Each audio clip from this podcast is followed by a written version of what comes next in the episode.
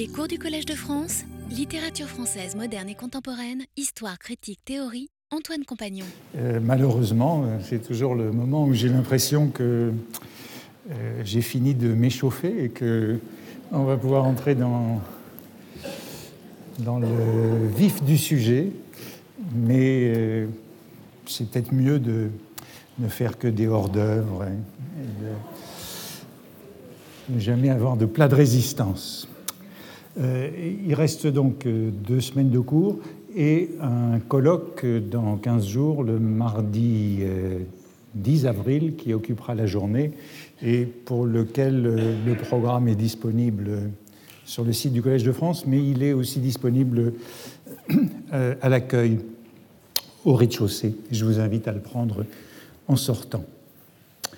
La semaine passée, nous avons donc euh, abordé une quatrième ambivalence de Baudelaire, un quatrième objet de son sentiment ambigu, c'est la beauté moderne. Et nous avons donc commencé de réfléchir à l'identité du peintre de la modernité ou du peintre de la vie moderne, en soulignant que la même question se posait depuis le salon de 1845 jusqu'au peintre de la vie moderne, publié en 1863, mais rédigé en 1859-1860, et en passant par l'ensemble capital sur lequel j'avais insisté la semaine passée, des textes sur les caricaturistes français et étrangers, là aussi des textes publiés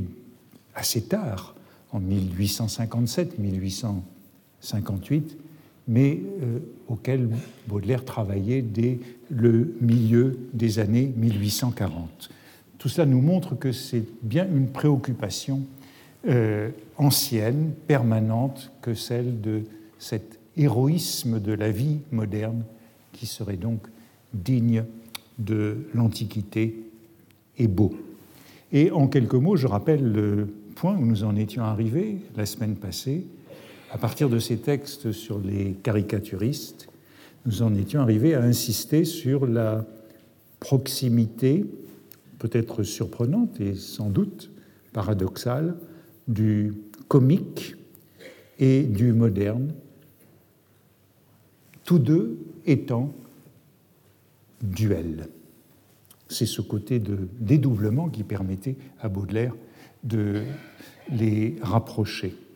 Et le beau moderne, nous l'avons vu à travers Gavarni et Daumier la semaine passée, se trouve à la frontière, une frontière qui est instable, entre le croquis de mœurs, et on verra encore avec Constantin Guis bientôt que Constantin Guis, longtemps, euh, l'article a été intitulé Peintre de mœurs, frontière donc du croquis de mœurs et de la caricature. Euh, on a vu la semaine passée comment dans ses textes sur la caricature, Baudelaire cherchait euh, un comique, là aussi c'est un petit peu paradoxal, un comique qui s'élève à l'épique, hein, qui du trivial passe au grand, au comique absolu, au grotesque, et je crois que l'exemple que j'en ai montré est le plus proche de cette réussite, euh, c'était la rue Transnonain, cette euh, gravure de Daumier qui était véritablement du Goya aux yeux de Baudelaire. Donc la rue Transnonain dans ce genre euh, politique, et puis dans ce genre public, si l'on veut, et un dernier bain, caricature sur laquelle j'avais un peu insisté et que Baudelaire décrit comme une caricature sérieuse et lamentable. Sérieux et lamentable, c'est ce qui caractériserait donc cette élévation du comique à une beauté éternelle. Et Baudelaire insistait donc sur le fait que cette censure politique, à partir du milieu des années 1830, qui avait fait disparaître la caricature politique dans le charivari et la caricature, eh bien, à ses yeux, cela avait permis à la caricature d'entrer dans le domaine du roman, c'est-à-dire dans le domaine de la vie privée, et de traiter gravement des choses triviales. Il y a, là quelque chose qui est de l'ordre du... Enfin, on le voit dans ces textes sur la caricature, à la fois du burlesque, hein, euh, traiter gravement des choses triviales, et de l'héroïque comique. Par exemple, lorsque Baudelaire, on l'a vu aussi la semaine passée, cherchait le comique sous l'épique, avec euh, les caricatures de Daumier sur euh, l'Antiquité et sur la mythologie. Le roman, c'est donc une forme de ce. Le roman de Balzac, idéalement, c'est donc une forme de ce comique épique ou de cette caricature sérieuse. Et enfin, j'insistais sur le fait que tout cela nous mettait sur la voie de ces poèmes en prose du spleen de Paris, comme relevant de, pour beaucoup d'entre eux de la caricature. Bien sûr, il y a toujours une relation ambiguë de Baudelaire avec ses prétendants au titre de peintre de la modernité. Euh, la semaine passée, je le montrais à propos de Gavarni. Euh, qui recevait des fleurs, mais aussi des, épines. Avec Daumier, ce n'est pas tout à fait la même chose, mais il y a aussi une certaine ambivalence. Baudelaire est de la même manière lié à Daumier, qu'il a fréquenté euh, sur l'île Saint-Louis dans les années 1840, du temps euh, de l'hôtel Pimodan, et euh, suivant une lettre de Praron à Eugène Crépé après la mort de Baudelaire.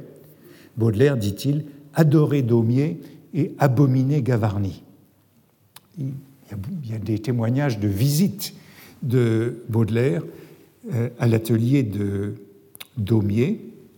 Et euh, en 1860, c'est une année cruciale pour tout ce que nous avons, 1859-1860, tout ce que nous avons vu cette année, Baudelaire se comporte euh, également comme un agent, comme un agent pour euh, Constantin Guis, comme un agent pour euh, Mérion, dont je parlerai tout à l'heure, mais aussi comme un agent pour euh, Daumier, qu'il cherche à faire travailler.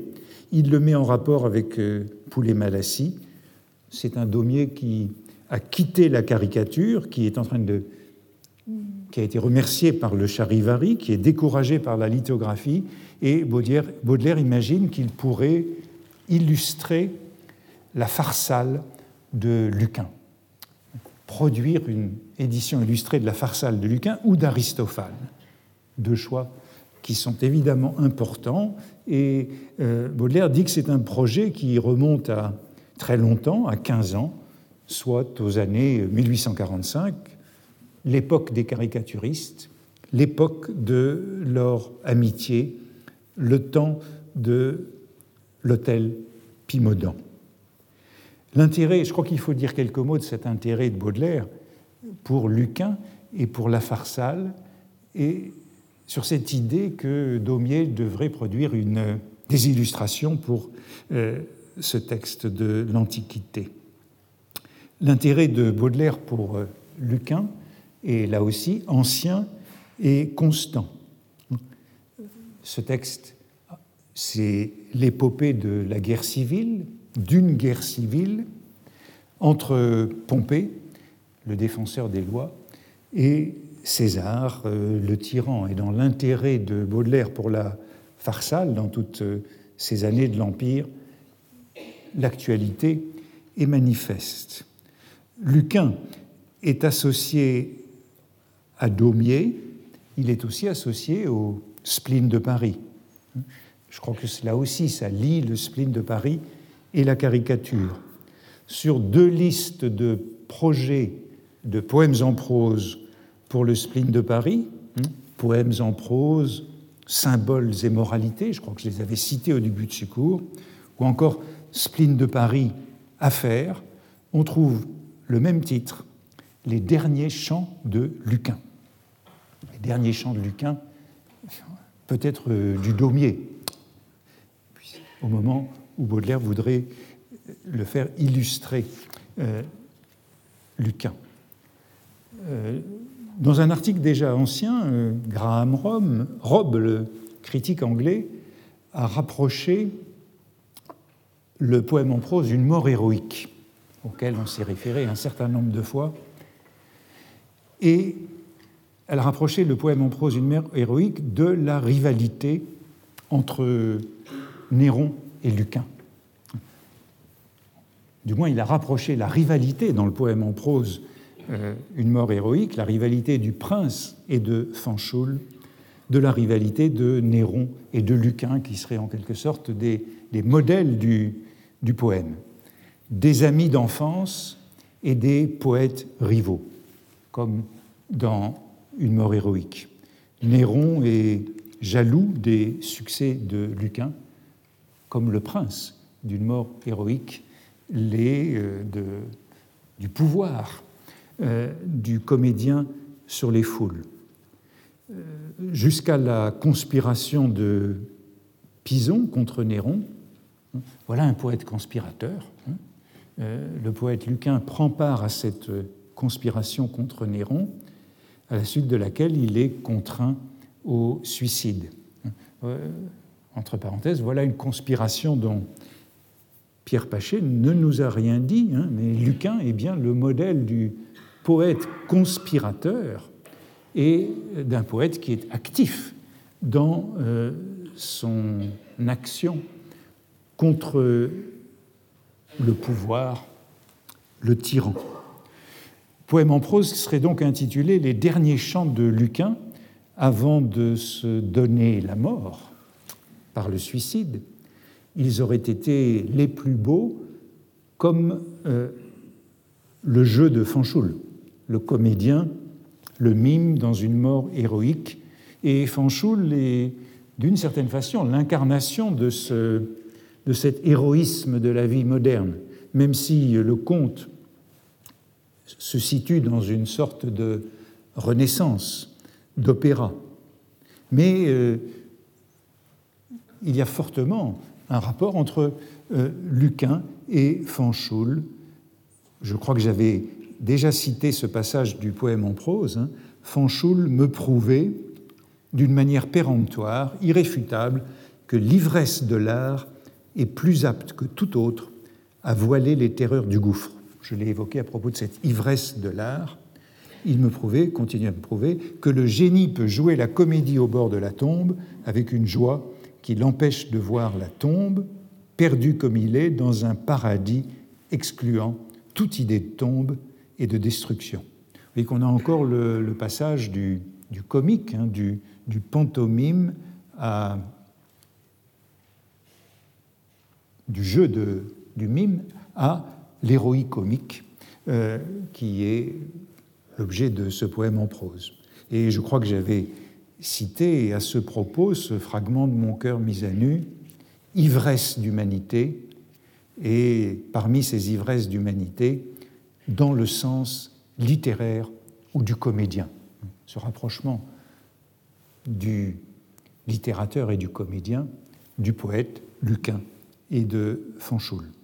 Lucain est donc euh, très présent dans euh, cette réflexion. C'est le poète de la décadence. Hein. Il est cité à, à une autre occasion dans Le désir de peindre, autre poème en prose du spleen de Paris. Et l'intérêt de Baudelaire, disais-je, est ancien. Euh, il annonçait dès 1846 un texte intitulé Les amours et la mort de Lucain. Et puis en 1860, il annonçait une traduction, sa propre traduction de la Farsale. Et Lucain est encore cité par Baudelaire dans l'une de ses dernières lettres, en janvier 1866, à Sainte-Beuve. Il dit à Sainte-Beuve qu'il est en train de relire Joseph Delorme et il ajoute qu'il vient de relire La Farsale, donc en décembre 1865, qui, dit-il, toujours étincelante, héroïque, pardon, toujours étincelante, mélancolique, déchirante, stoïcienne, à consoler mes névralgies. Bon, une mort héroïque dans les poèmes en prose, c'est un conte, mais c'est aussi une sorte de farsale moderne, euh, une caricature, et quelque chose comme euh, le modèle de cette beauté moderne. Gavarni et Daumier, je le disais la semaine passée, restent dans le comique que Baudelaire appelle significatif. Gavarni est trop flatteur, trop complaisant dans ses caricatures, et Daumier, nous dit Baudelaire, n'est pas assez féroce. Et je vous disais qu'il les comparait l'un à Marivaux et l'autre à Molière, ce qui est évidemment une limitation. la véritable gloire et la vraie mission de Gavarni et de Daumier, dit-il encore, dans ses caricaturistes français, ont été de compléter Balzac, qui d'ailleurs le savait bien, et les estimer comme des auxiliaires et des commentateurs, autrement dit, non pas des égaux, des pairs. Avec Gavarni, ou l'ami, cité la semaine dernière, ou Daumier, la proximité du beau moderne et de la peinture de mœurs ou de la caricature est exemplaire, et c'est bien sûr Constantin Guis qui sera le successeur. Constantin Guis, c'est un peintre de mœurs, comme l'ami et Gavarni. Hein. Baudelaire dira dans le peintre de la vie moderne comme artiste, M. Guis est certainement l'égal de messieurs Gavarni et Eugène Lamy dans l'expression des scènes de mœurs. Et puis d'autre part, dans le peintre de la vie moderne, il dit et il insiste sur le fait que, comme Daumier, Constantin Guis est un artiste mnémonique qui travaille par la mémoire. La proximité du beau moderne et du comique élevé à l'épique du roman moraliste, il me semble que c'est un des acquis de la réflexion sur le rire et sur la caricature. Guis, à sa manière, sera un caricaturiste, et Baudelaire, on pourrait dire, euh, lui aussi, dans ses dessins qui tiennent du, de la caricature, mais aussi dans ses poèmes en prose. Delacroix, qui n'est jamais contesté, et le romantique et le moderne, mais Baudelaire est en quête euh, d'autre chose, de cette euh, dualité propre au comique et à la caricature, cette dualité qui fait que dans le comique comme dans la caricature, euh, l'artiste et d'une certaine façon le spectateur sont à la fois couteau et plaie, bourreau et victime, expression de supériorité et d'infériorité. La ville, c'est le lieu de la caricature, du comique, du comique qui tend vers le féroce et l'absolu, car, on l'a vu à propos de, de ce qu'on en a dit il y a quelques leçons, elle rend tout disproportionné, elle est énorme. Et l'exemple que l'on peut en prendre, et qu'en prend Baudelaire dans l'essence du rire, c'est le spectacle de quelqu'un qui tombe dans la rue, comme dans Perte d'auréole, ce qu'on retrouvera dans le poème en prose. Baudelaire, dans De l'essence du rire, souligne combien le rire est de nature diabolique et il prend cet exemple. Pour prendre un des exemples les plus vulgaires de la vie, qu'y a-t-il de si réjouissant dans le spectacle d'un homme qui tombe sur la glace ou sur le pavé, qui trébuche au bout d'un trottoir pour que la face de son frère en Jésus-Christ se contracte d'une façon désordonnée pour que les muscles de son visage se mettent à jouer subitement comme une horloge à midi ou un joujou à ressort. Ce pauvre diable s'est au moins défiguré, peut-être s'est-il fracturé un membre essentiel, cependant le rire est parti, irrésistible et subi. Il est certain que si l'on veut creuser cette situation, on trouvera au fond de la pensée du rieur un certain orgueil inconscient. C'est là le point de départ. Moi, je ne tombe pas, moi, je marche droit, moi, mon pied est ferme et assuré, ce n'est pas moi qui commettrai la sottise de ne pas voir un trottoir interrompu ou un pavé qui barre le chemin. Le rire, pour Baudelaire, est donc euh, satanique, il est lié à la chute et à la page précédente de euh, cette, belle page euh, de l'essence du rire, il y a une autre très belle page où Baudelaire décrit Virginie, de Paul et Virginie, débarquant au Palais Royal devant un magasin de caricatures et justement, dans son innocence, étant incapable de comprendre ce qu'est une caricature. La caricature est donc liée à la chute. Elle est humaine, à la fois signe de grandeur et signe de misère de l'homme, signe de grandeur, dit euh, Baudelaire par rapport à la brute, et signe de misère, eh bien, par rapport euh, à Dieu ou au sage qui ne rit pas. Mais cet euh, orgueil, cette supériorité qui est liée au rire peut être dépassée, transformée, et Baudelaire écrit à la page suivante, après avoir commenté cet exemple, le comique, la puissance du rire est dans le rieur et nullement dans l'objet du rire. Elle est dans le rieur au sens où c'est l'homme, l'homme mauvais, l'homme satanique qui peut rire. C'est une forme également de l'idée du relativisme de la beauté. Beauty is in the eye of the beholder. De la même façon, le rire est chez celui qui rit et non, dans l'objet. Et c'est pourquoi Virginie, ne rit pas devant les caricatures. Euh, ce n'est pas la caricature elle-même qui est drôle, c'est la réaction du spectateur. Et Baudelaire poursuit, poursuit en disant Ce n'est point l'homme qui tombe qui rit de sa propre chute, hein, pour illustrer cette idée que le rire n'est pas dans l'objet mais dans le spectateur, ce n'est point l'homme qui tombe qui rit de sa propre chute, à moins qu'il ne soit un philosophe, un homme qui est acquis, par habitude, la force de se dédoubler rapidement et d'assister comme spectateur désintéressé au phénomène de son moi. Mais le cas est rare. Rare, mais essentiel pour comprendre la beauté moderne, pour comprendre la caricature.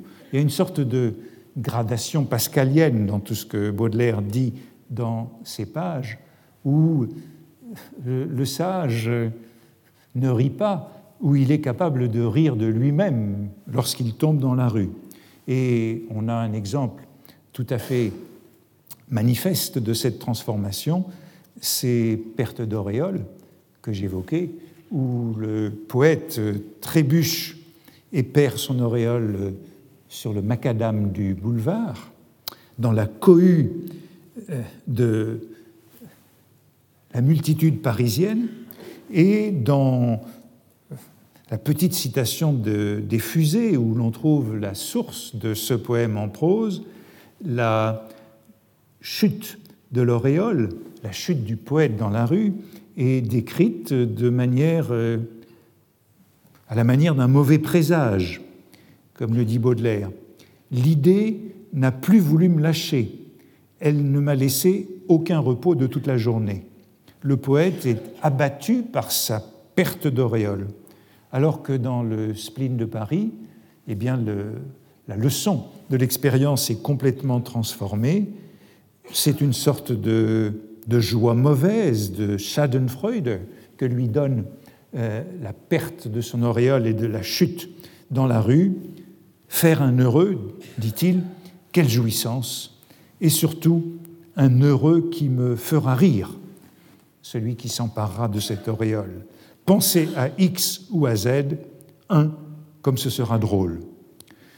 On est donc d'une certaine façon passé au comique significatif euh, féroce ou presque au comique absolu, avec euh, cette joie de la supériorité de l'homme sur la nature et non plus seulement sur l'homme, comme lorsqu'on rit de l'autre qui tombe.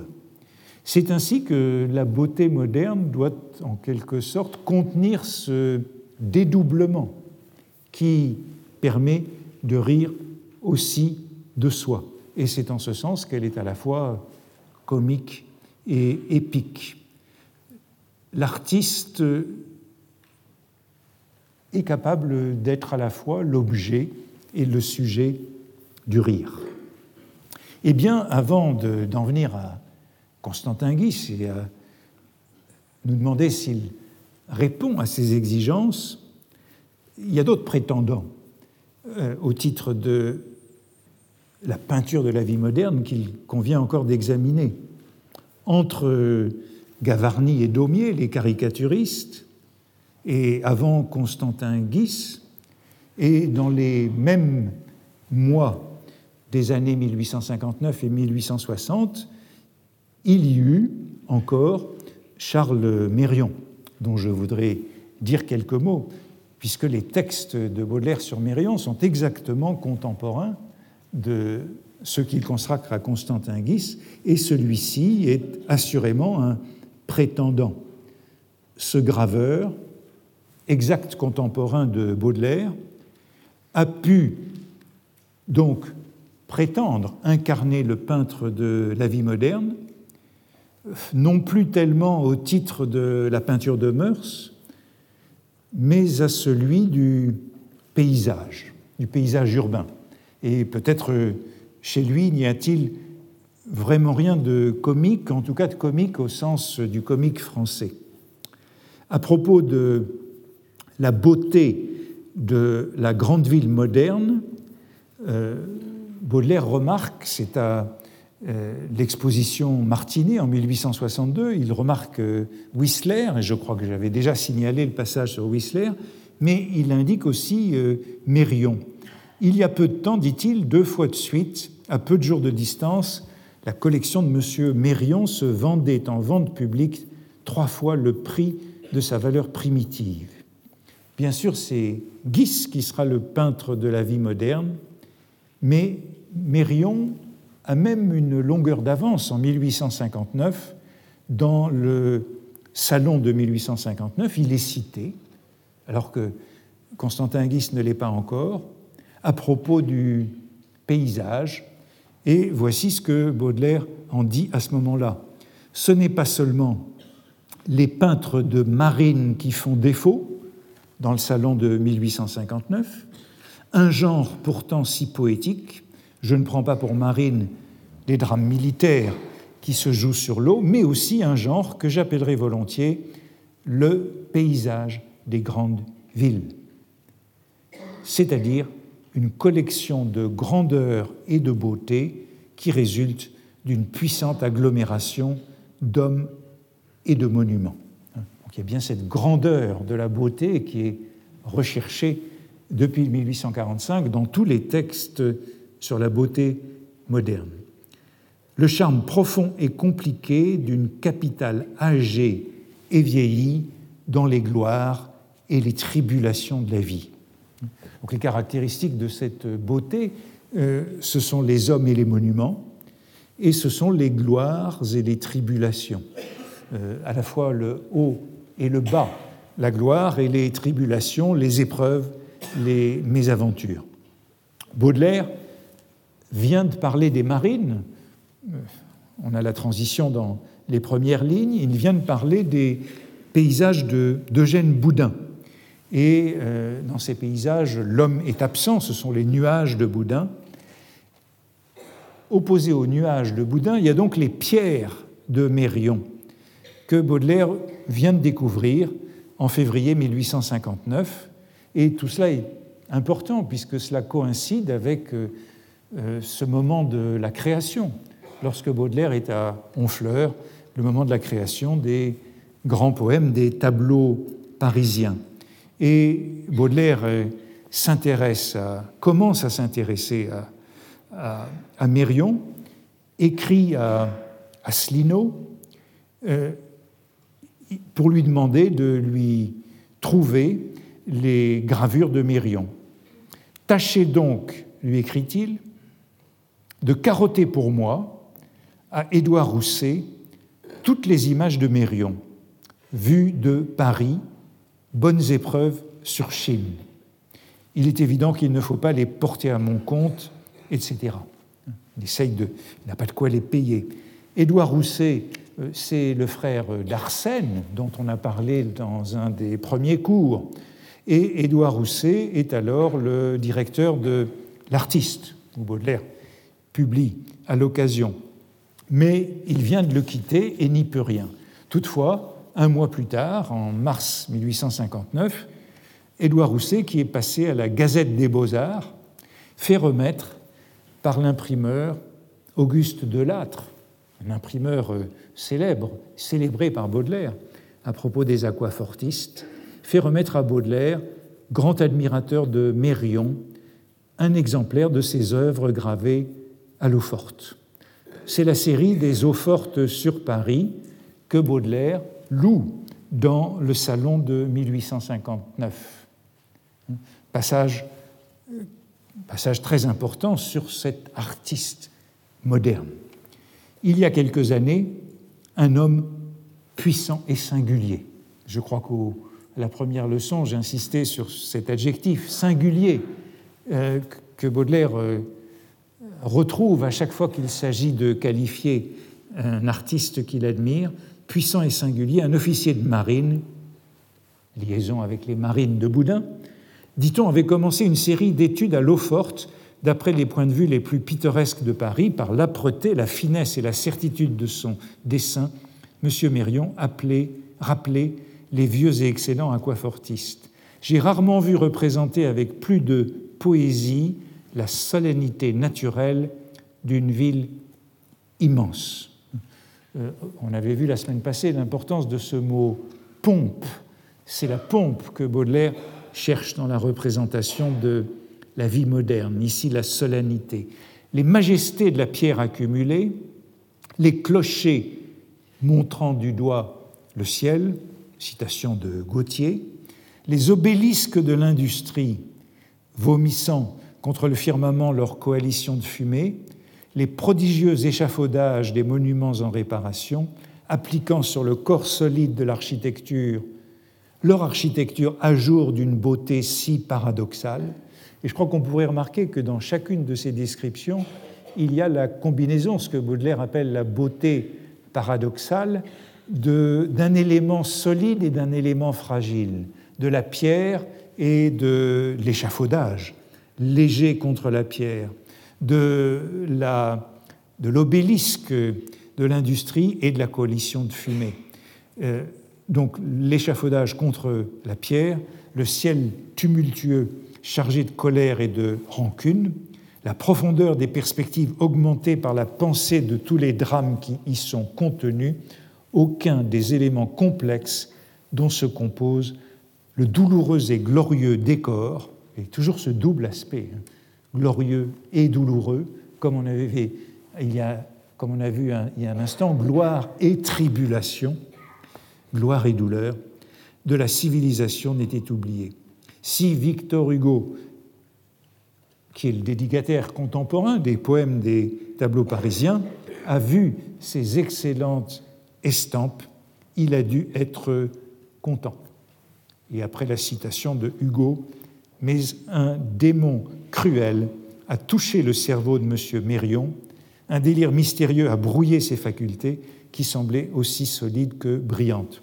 Sa gloire naissante et ses travaux ont été soudainement interrompus et depuis lors, nous attendons toujours avec anxiété des nouvelles consolantes de ce singulier, de nouveau singulier officier qui était devenu en un jour un puissant artiste et qui avait dit adieu aux solennelles aventures de l'océan pour peindre la noire majesté de la plus inquiétante des capitales.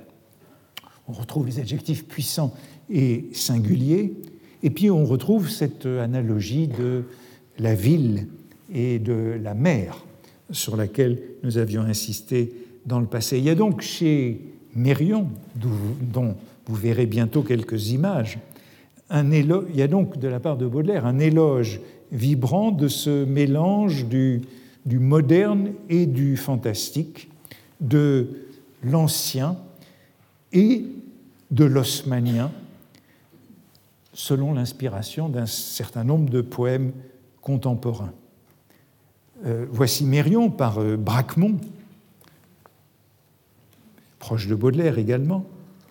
Leur rencontre aura lieu un peu plus tard, hein, au début de 1860, Baudelaire fait avec lui le projet d'un album de gravures accompagné de textes en vers et en prose. C'est une amorce possible du spleen de Paris que ces textes accompagnant les gravures de Mérion. Mais Mérion est une sorte de fou délirant et leur rencontre est assez extraordinaire. Voici ce que Baudelaire écrit aussitôt le lendemain de cette rencontre avec euh, Mérion. Voici ce qu'il écrit à Poulet-Malassis au début de 1860. C'est Baudelaire qui le sollicite pour euh, écrire avec lui. Voici ce qu'il lui écrit, ce qu'il écrit à, à. Ce que je vous écris ce soir vaut la peine d'être écrit. Monsieur Mérion m'a envoyé sa carte et nous nous sommes vus. Il m'a dit Vous habitez un hôtel dont le nom a dû vous attirer à cause du rapport qu'il a, je présume, avec vos goûts. Alors j'ai regardé l'enveloppe de sa lettre. Il y avait Hôtel de Thèbes. Et cependant, sa lettre m'était arrivée. Comme on le sait, Baudelaire logeait à l'hôtel de Dieppe, rue d'Amsterdam. Le lapsus est intéressant. Dieppe devenant Thèbes sous la plume de, de Mérion. Dans une de ces grandes planches, poursuit euh, Baudelaire, le pont au change, la voici, il a substitué à un petit ballon que vous voyez là, à gauche, une nuée d'oiseaux de proie. Les voici. Je reviens à la lettre. Il a substitué une, nuée d'oiseaux de proie. Et comme je lui faisais remarquer qu'il était invraisemblable de mettre tant d'aigles dans un ciel parisien, il m'a répondu que cela n'était pas dénué de fondement, puisque ces gens-là, le gouvernement de l'empereur, avait souvent lâché des aigles pour étudier les présages suivant le rite et que cela avait été imprimé dans les journaux, même dans le Moniteur. Euh, il y a douze états successifs de cette étrange gravure de Mérion, dont voici, euh, euh, je crois, le, un état entre le deuxième et le sixième, où on a ce ballon à gauche dans la Seine, au pied du pont au change, on a euh, cette euh, barque avec trois mariniers qui ne prêtent pas attention à un homme qui se noie à droite de la barque parce qu'ils sont en train de regarder au ciel. Ce ciel qui est vide dans les premiers états de la gravure se remplit à partir du deuxième état de ce ballon nommé Speranza et quelques oiseaux autour de lui. Euh, derrière, vous voyez la pompe sur le pont, la pompe Notre-Dame qu'on reverra dans une gravure euh, qui est derrière le pont. Et sur le pont, on voit un cortège euh, funéraire qui passe à la gauche du pont. Tout cela est plein de symboles. À partir du septième état, qui est un état unique, une épreuve unique, le ballon a disparu et on a euh, dans le ciel une femme nue et un char tiré par un cheval. C'est l'état unique, je ne sais pas si vous pouvez bien le distinguer en haut dans le ciel. Et puis, euh, du huitième au dixième état de la gravure, ces vols de grands oiseaux. C'est donc cet état que Baudelaire a vu au début de 1860. Ensuite, il y a moins d'oiseaux dans le ciel et quelques ballons, puis euh, beaucoup plus de ballons euh, qui portent tous euh, des noms symboliques. Quand Baudelaire rencontre Mérion, Mérion vient de sortir de Charenton et en septembre 1859. Et Baudelaire poursuit sa lettre en disant ceci. Hein, euh, je dois dire, qu'il ne cache en aucune façon qu'il ne se cache en aucune façon de son respect pour toutes les superstitions, mais il les explique mal et il voit la cabale partout. Il m'a fait remarquer dans une autre de ses planches, la voici, que l'ombre portée par une des maçonneries du pont Neuf, en fait c'est le petit pont, le petit pont qui, est, qui, liait l'hôtel Dieu à la rive gauche, avant que cet hôtel Dieu soit détruit, il m'a fait remarquer que l'ombre portée par une des maçonneries du pont Neuf sur la muraille latérale du quai représentait exactement le profil d'un sphinx. Vous voyez le profil d'un sphinx dessiné par l'ombre du pont euh, sur le quai. Et voilà Thèbes, hein, l'hôtel de Thèbes. Et euh, il ajoute euh, le profil d'un sphinx, que cela avait été de sa part tout à fait involontaire et qu'il n'avait remarqué cette singularité que plus tard, en se rappelant que ce dessin avait été fait peu de temps avant le coup d'État. Or, le prince est l'être actuel qui, par ses actes et son visage, ressemble le plus à un sphinx. Euh, bon, il s'agit donc du petit pont derrière l'hôtel Dieu, peu avant sa destruction, et de cette euh, comparaison souvent faite entre Napoléon III et un sphinx. Euh, Napoléon III portait comme sobriquet le sphinx des Tuileries.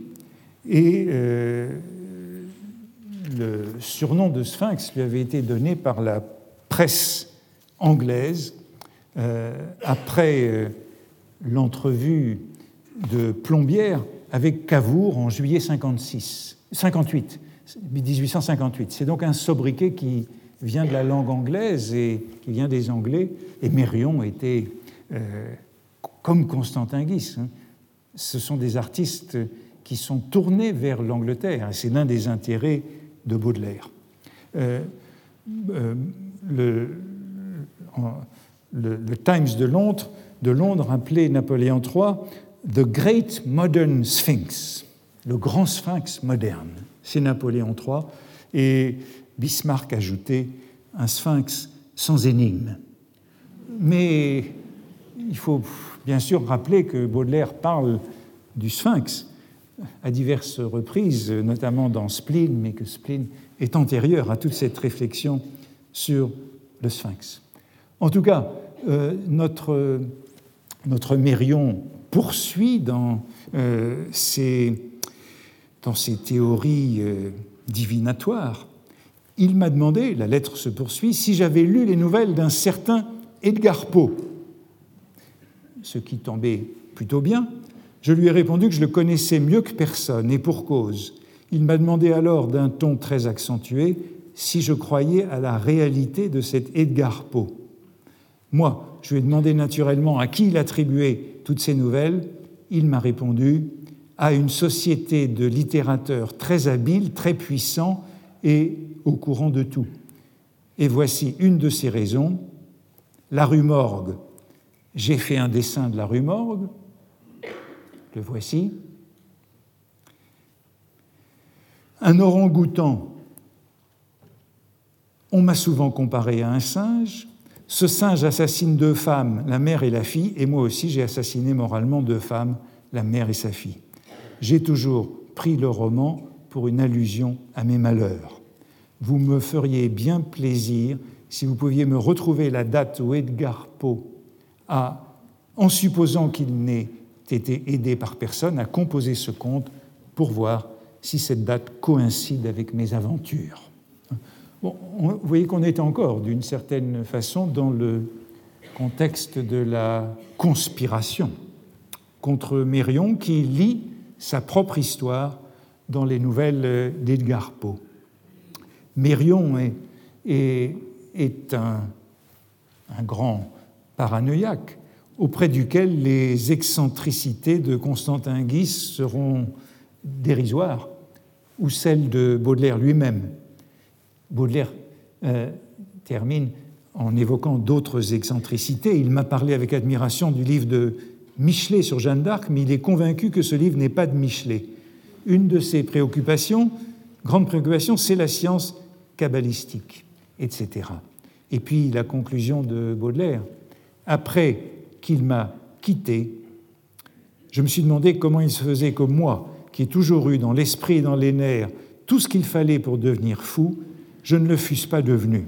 Sérieusement, j'ai adressé au ciel les remerciements du pharisien. En Mérion, Baudelaire a donc rencontré euh, cette euh, folie et la fin de la lettre revient à Constantin Guis dans un post-scriptum à Poulet-Malassis. Guis et moi, nous sommes pleinement réconciliés. C'est un homme charmant, plein d'esprit, et il n'est pas ignorant comme tous les littérateurs. Peut-être qu'on peut penser, parmi les littérateurs, à Gavarni et Daumier notamment. Voilà une lettre assez extravagante sur cette folie du coup d'État, de la conspiration, de la complicité autour d'Edgar Poe et des allusions qui sont lues dans le monde entier par Mérion. Euh, Baudelaire fait pourtant le projet de texte avec lui pour un nouveau tirage de ses eaux fortes et il envoie à sa mère en cadeau au début de 1860 un jeu complet de ses gravures qu'il a obtenu précisément en échange de ses poèmes qu'il a promis. La négociation avec euh, Mérion se poursuit et Baudelaire écrit cette fois à Malassis euh, Voilà une occasion d'écrire des rêveries de dix lignes, de vingt ou trente lignes, sur de belles gravures, les rêveries philosophiques d'un flâneur parisien. Rêverie philosophique d'un planeur parisien, de nouveau une variation sur euh, le titre de Rousseau, ou le titre à la Rousseau pour les petits poèmes en prose. Vous vous souvenez que Baudelaire proposait comme titre à Housset en 1861 Le promeneur parisien, le promeneur solitaire, pardon, ou le rôdeur parisien. Donc des variations sur cela. Mais poursuit Baudelaire, M. Mérion intervient qui n'entend pas les choses ainsi. Il faut dire à droite, on voit ceci, à gauche, on voit cela. Il faut chercher des notes dans les vieux bouquins. Il faut dire ici, il y avait primitivement douze fenêtres réduites à dix par l'artiste. Et enfin, il faut aller à l'hôtel de ville s'enquérir de l'époque exacte des démolitions. Autrement dit, pas question de petits poèmes en prose autour des gravures de Mérion, mais le motif est bien là, rêverie philosophique d'un flâneur parisien dans ce projet inabouti face aux exigences excessivement positivistes de l'artiste excentrique et illuminé. Euh, Baudelaire écrit encore à Malassis, qui est son confident dans tout cela Je suis très embarrassé pour vous répondre relativement à l'affaire Mérion. Monsieur Mérion a repoussé avec une espèce d'horreur l'idée d'un texte fait de douze petits poèmes ou sonnets. Il a refusé l'idée de méditation poétique en prose. Mais certains poèmes en prose ou en vers peuvent garder la trace de ce projet. Baudelaire euh, appelle ce Mérion un fou infortuné, belle expression reprise comme titre d'un livre sur l'artiste. Mérion a la passion du Paris qui disparaît dans les travaux d'Haussmann, et d'une certaine façon, c'est le paysage du cygne. C'est le paysage du cygne qu'on retrouve dans toutes ces gravures. Paris change, mais rien dans ma mélancolie n'a bougé, palais neuf, échafaudage, bloc, vieux faubourg, tout pour moi devient allégorie et mes chers souvenirs sont plus lourds que des rocs.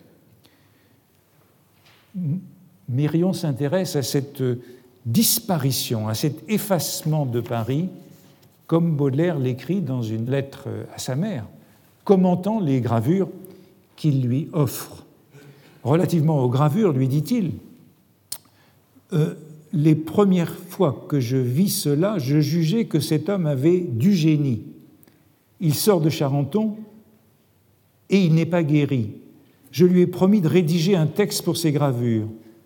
Or, si tu peux comprendre tout ce qu'il y a d'insupportable dans la conversation et la discussion avec un fou, tu penseras comme moi que je paye ces albums très cher. Et Baudelaire insiste sur le fait que ce qui est intéressant, c'est cette, cette, dimension mélancolique de la disparition du Paris, bien plus que le pittoresque. Dans quelques endroits, dit-il, tu verras voilà les bâtiments enveloppés de ce réseau fragile d'échafaudage. C'est ce contraste de la solidité et de la fragilité sur laquelle Baudelaire insiste dans chacune de ses gravures.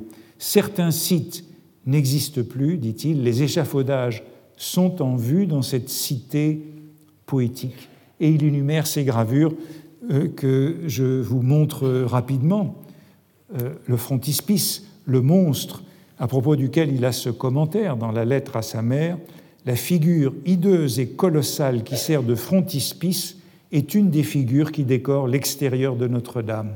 Dans le fond, c'est Paris vu d'en haut, d'une certaine façon comme dans l'épilogue des Fleurs du Mal, le projet d'épilogue de 1861 cité il y a quelques semaines. Comment diable cet homme fait-il pour dessiner tranquillement sur un abîme? Je n'en sais rien. Il s'agit d'une gargouille de Viollet-le-Duc, mais euh, la langue pendante du monstre est un détail de Mérion, où euh, cette euh, tourelle, c'est l'énumération de Baudelaire, cette tourelle de la rue de la Tixéranderie, dont il dit qu'elle est détruite à la place de l'hôtel de ville aujourd'hui. Euh, voici ce pont-au-change que j'ai déjà commenté. Euh, la morgue, euh,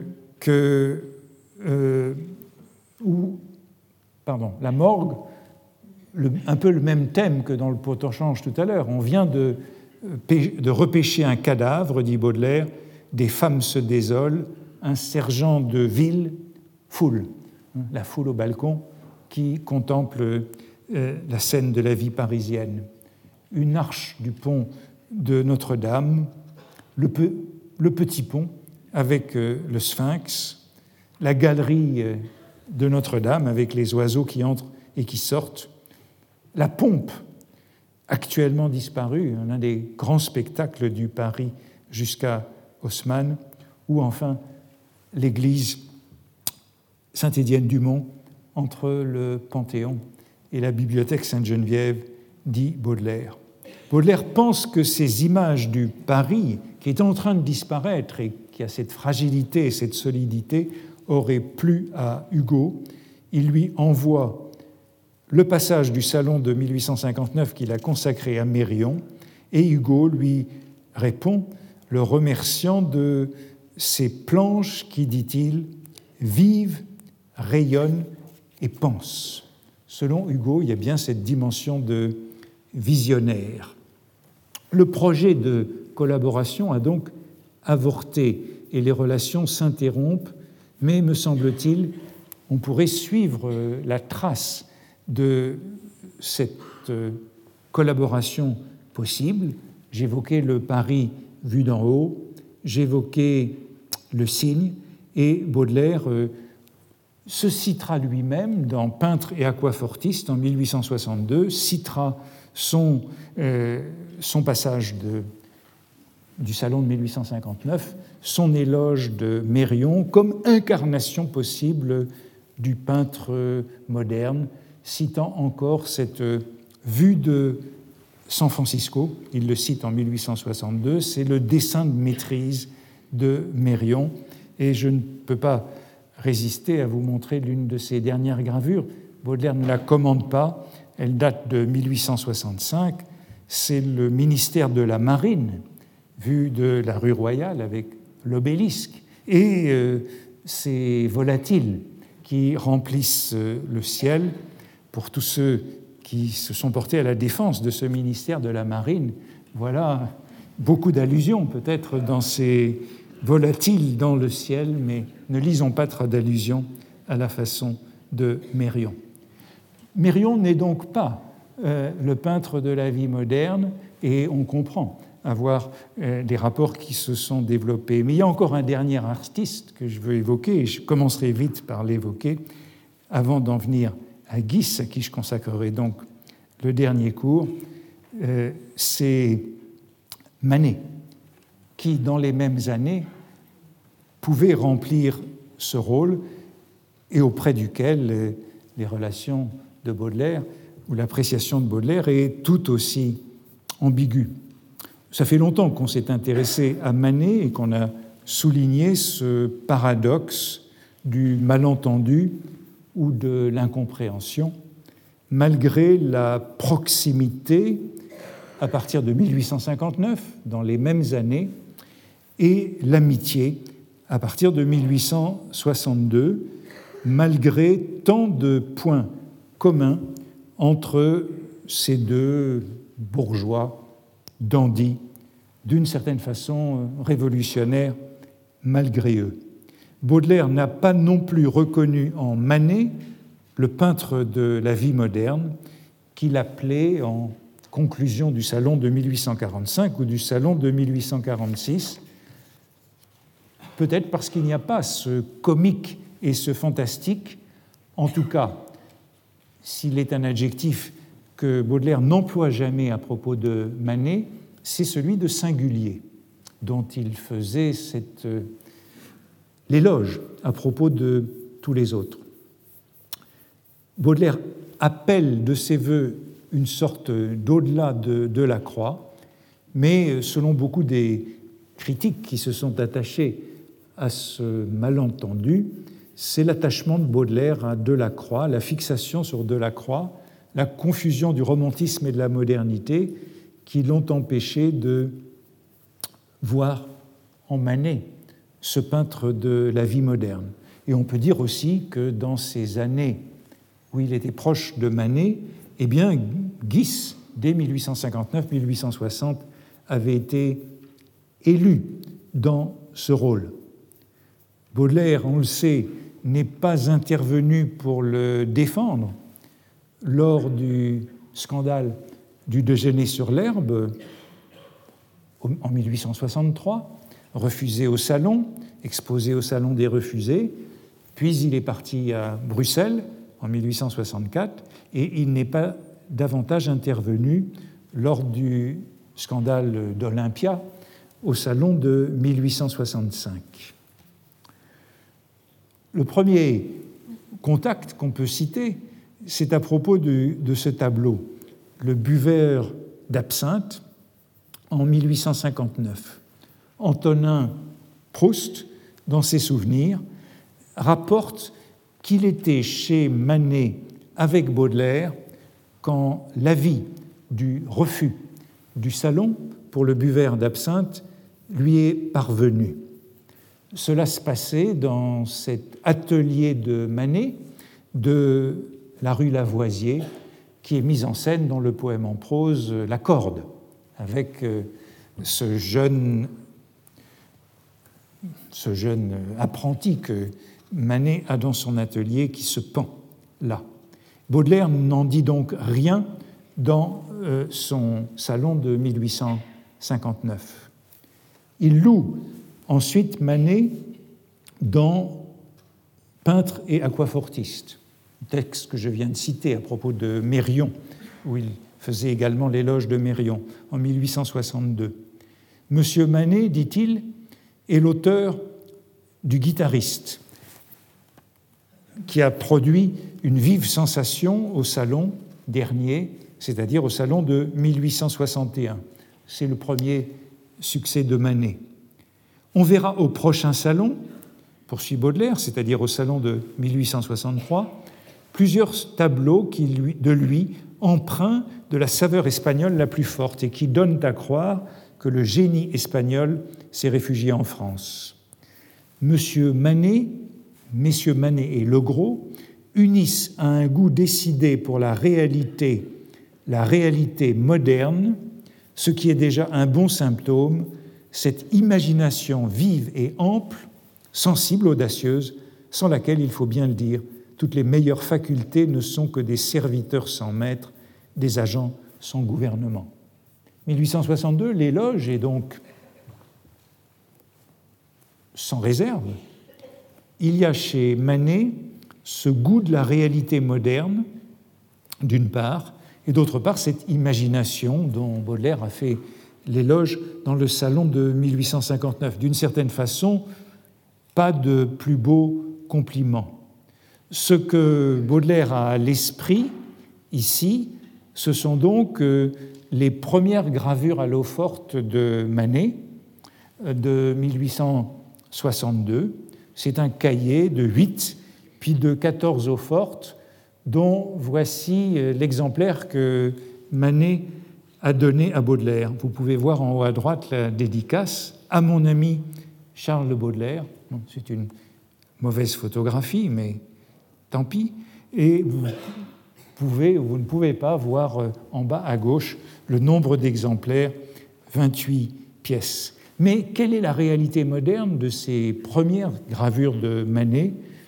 On peut se demander, Baudelaire parle de réalité moderne, en vérité, parmi ces premières gravures, il y a des copies de tableaux de Velázquez et des copies des tableaux de Manet, euh, le guitariste que nous venons de voir, le buveur d'absinthe, etc. Euh, la réalité moderne, euh, il est difficile de savoir ce que Baudelaire appelle, traite ici de réalité moderne. Baudelaire annonçait dans ce texte le salon de 1863, mais au salon de 1863, c'est Olympia, Olympia qui sera refusé. Euh, c'est, pardon, c'est le déjeuner sur l'herbe, le déjeuner sur l'herbe qui sera au salon des refusés et qui fera scandale. Baudelaire a possédé un Manet et même euh, deux, probablement celui-ci, dit-on, mais j'y viendrai la semaine prochaine et je conclurai donc en évoquant le refus de Manet comme dernier peintre de la vie moderne et le choix final de Constantin Guis. Merci.